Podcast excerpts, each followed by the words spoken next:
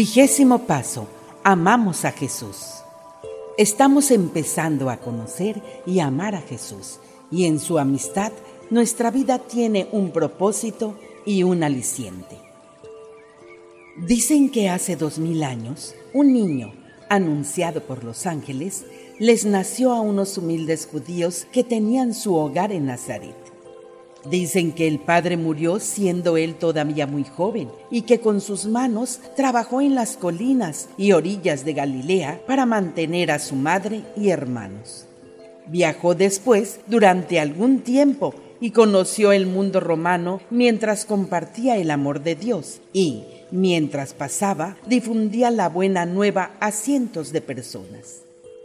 Dicen que pasó por pruebas en todos los aspectos de la vida y en compañía de Dios venció tentaciones, dificultades y crisis con su fe y su firme devoción. A pesar de sufrir tantas adversidades, fue fiel a su visión superior del propósito de Dios, un propósito que había conocido antes de que los mundos fueran. Cuando su tiempo llegó, dicen que eligió a unos apóstoles que dejaron sus casas y familias para compartir su vida para caminar los caminos polvorientos de Palestina y llamar a su gente al servicio de Dios. Dicen que cuando miraba a los hombres, estos eran capaces de ver su misma alma e incluso un deslumbre del corazón de Dios.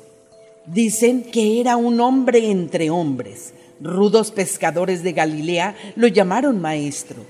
Dicen que curaba a los enfermos, devolvía la vista a los ciegos, perdonaba los pecados y resucitaba a los muertos, que daba a beber de una abundante fuente de agua viva, que daba fuerza al débil, consuelo al desconsolado, aliento al abatido, comprensión a todas las criaturas, todo lo que él sabía que las personas necesitaban que depositaba en el lugar más profundo del corazón de los hombres los rayos sanadores del amor de Dios y hacía completos a aquellos cuyas vidas estaban destrozadas.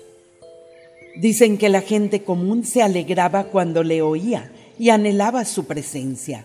Incluso bajaron a un paralítico de un tejado solo para que estuviese cerca de él, y hasta una mujer de la vida bañó de lágrimas sus pies.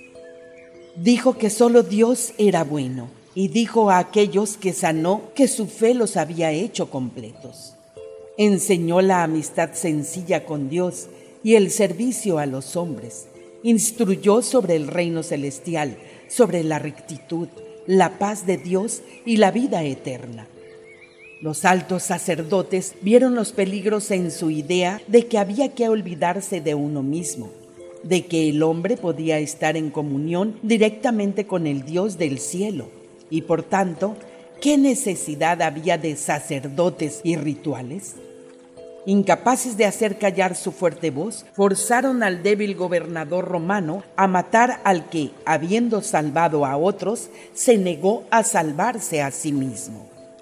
Dicen que al tercer día, la roca que bloqueaba la entrada del sepulcro rodó y él resucitó. Y durante cuarenta días se apareció a aquellos que compartieron su amor. En Pentecostés subió a los cielos, pero envió a su espíritu a los que amaban la verdad y se les fortaleció el alma e hizo nuevas todas las cosas. Sus seguidores no se intimidaron y difundieron la historia de su vida por todo el mundo romano, muriendo con honra por aquel a quien llamaban el Cristo. Este hombre, del que se han escrito más libros que de cualquier otra persona, existió en inconcebible majestad mucho antes de que los mundos fueran y vino a la tierra para revelar el amor de su Padre. Su vida fue el misterio del hombre en Dios y de Dios en el hombre, un misterio que permanecerá para siempre. Una vez que lo conocemos de verdad, nuestras vidas cambian, porque en Él reside todo lo que podemos ser si queremos vivir la vida de la fe. El secreto de nuestra vida espiritual, Él es el punto de apoyo de nuestra fe, reside en todo lo que podemos conocer de Dios. Aparte de él, todo lo que creemos que sabemos no es sino una mera abstracción. Con Él somos como ramas de una vid verdadera.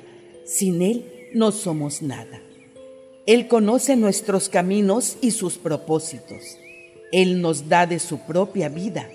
Entra en nuestra mente para hacerlas más limpias y fuertes. Ayúdanos a amarte, Señor misericordioso. Ayúdanos a comprender tus palabras de bondad y de vida. Vive renovado en nosotros, porque sabemos que todo lo bueno viene de ti y que sin ti estamos indefensos. Cuando nuestras vidas son tan complicadas que no sabemos qué pedir, transforma nuestros deseos sinceros y trae paz y sabiduría a nuestras confusas mentes. Dependemos de ti para hacer que nuestra vida merezca la pena y que honre tu nombre. Erradica de nosotros cualquier sombra de mal y de oscuridad Haznos de nuevo, si es necesario, para poder estar por completo al servicio de tu reino. Anhelamos día a día tu compañía y aceptación. Anhelamos disfrutar del brillo de tu sonrisa. Prometiste preparar un lugar en lo alto para aquellos que deseaban hacer tu voluntad. Prepáranos uno también aquí para que tu presencia inunde nuestros corazones y nuestras vidas. Citas de los escritos de Urantia. Escrito 33, sección 1, párrafo 4, página 367, párrafo 1.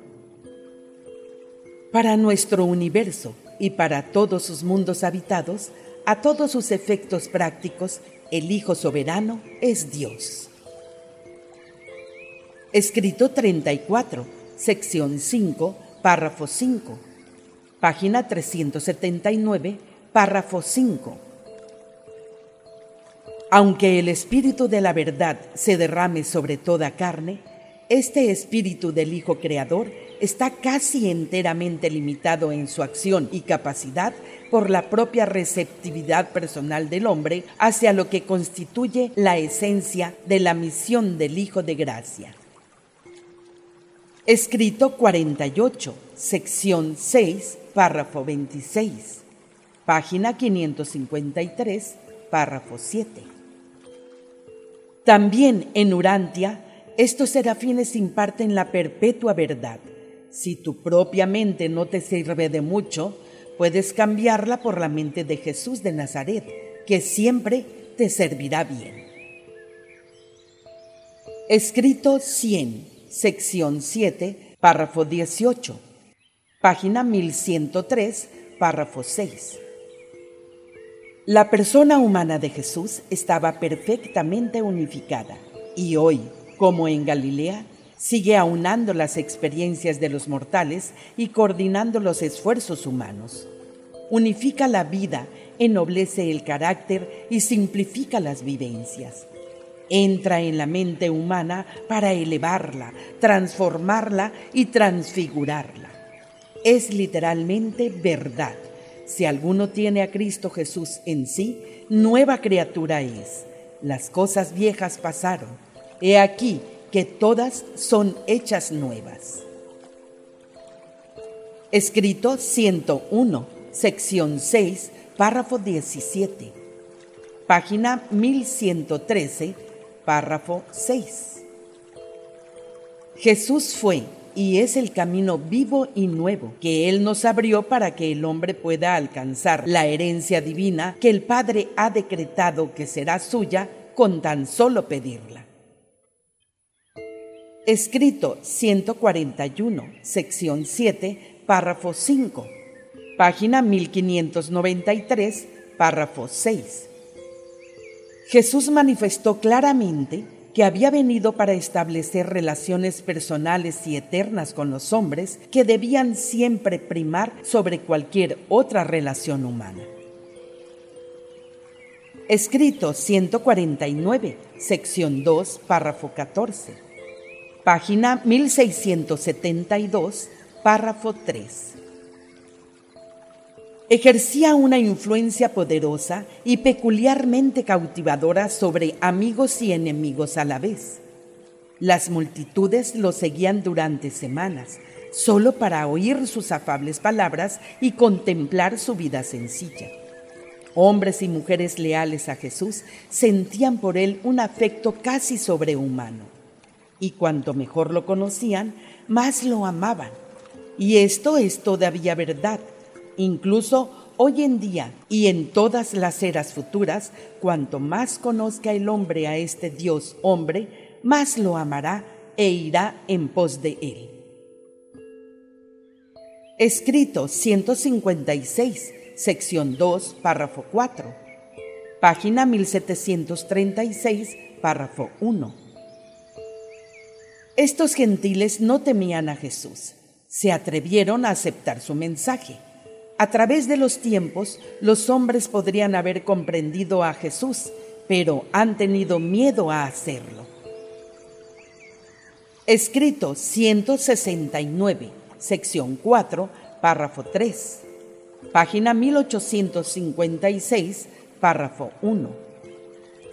Sabéis de Dios por Jesús, observando la divinidad de su vida, no en función de sus enseñanzas.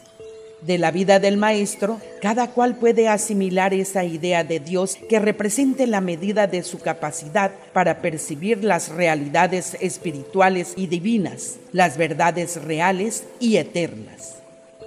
Lo finito jamás podrá comprender al infinito, salvo cuando el infinito convergió en la persona espacio-temporal que expresa la experiencia finita de la vida humana de Jesús de Nazaret. Escrito 169, sección 4, párrafo 4, página 1856, párrafo 2. Jesús era bien consciente de que Dios solo puede conocerse mediante las realidades de la experiencia. Nunca se le puede entender mediante meras enseñanzas que apelen a la mente. Jesús enseñó a sus apóstoles que, aunque jamás podrían llegar a entender del todo a Dios, sin duda podrían conocerlo, tal como habían conocido al Hijo del Hombre.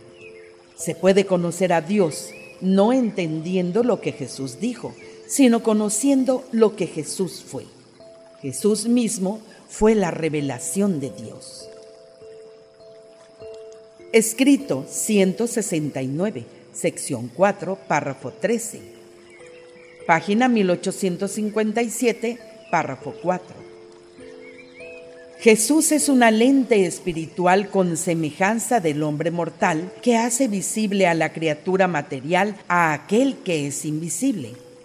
Él es vuestro hermano mayor que, en la carne, hace que conozcáis a un ser de atributos infinitos a quien ni siquiera las multitudes celestiales pueden llegar a comprender por completo. Escrito 180, sección 2, párrafo 1. Página 1945, párrafo 4. Entonces Jesús se puso en pie de nuevo y continuó enseñando a sus apóstoles. Yo soy la vid verdadera y mi Padre es el labrador. Yo soy la vid, vosotros sois los pámpanos. Y el Padre solo pide de mí que llevéis mucho fruto. La vid se poda únicamente para aumentar el fruto de sus pámpanos. Todo pámpano que en mí no dé fruto, el Padre lo quitará, y todo aquel que dé fruto, el Padre lo limpiará para que dé más. Ya vosotros estáis limpios por la palabra que os he hablado, pero debéis continuar estando limpios. Debéis permanecer en mí y yo en vosotros el pámpano morirá si se le separa de la vid. Como el pámpano no puede dar fruto a no ser que permanezca en la vid, así tampoco podéis vosotros dar el fruto del servicio amoroso a no ser que permanezcáis en mí.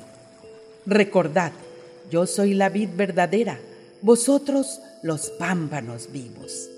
El que vive en mí y yo en él, dará mucho fruto del Espíritu y experimentará la felicidad suprema de rendir esta cosecha espiritual. Si mantenéis este vínculo vivo y espiritual conmigo, rendiréis abundante fruto. Si permanecéis en mí y mis palabras viven en vosotros, podréis estar en comunión conmigo sin límite, y entonces mi espíritu vivo se infundirá en vosotros de tal manera que podéis pedir lo que mi espíritu desee y hacerlo todo en la seguridad de que el Padre concederá nuestra petición. Escrito 195, sección 10, párrafo 1 página 2084, párrafo 1. De hecho, el cristianismo ha prestado un gran servicio a este mundo, pero es a Jesús a quien más se necesita ahora. El mundo precisa ver a Jesús vivir de nuevo en la tierra, en las vivencias de mortales nacidos del Espíritu que realmente revelen al Maestro a todos los hombres. Es en vano hablar de un renacimiento del cristianismo primitivo. Debéis avanzar desde donde os halláis. La cultura moderna debe bautizarse espiritualmente con una nueva revelación de la vida de Jesús e iluminarse con un nuevo entendimiento de su evangelio de salvación eterna. Y cuando se enaltezca a Jesús de esta manera, Él atraerá a todos hacia Él. Más que conquistadores, los discípulos de Jesús deberían ser fuentes desbordantes de inspiración y de vida en realce para todos los hombres. Escrito 196, sección 1, párrafo 3, página 2090, párrafo 4. Seguir a Jesús supone compartir personalmente su fe religiosa y adentrarse en el espíritu de la vida del Maestro en su servicio desinteresado por el hombre. Una de las cosas más importantes de la vida humana es llegar a saber qué creía Jesús, descubrir cuáles eran sus ideales y aspirar a lograr ese sublime propósito de vida. De todo el conocimiento humano, el de más grande valor es conocer la vida religiosa de Jesús y cómo Él la vivió.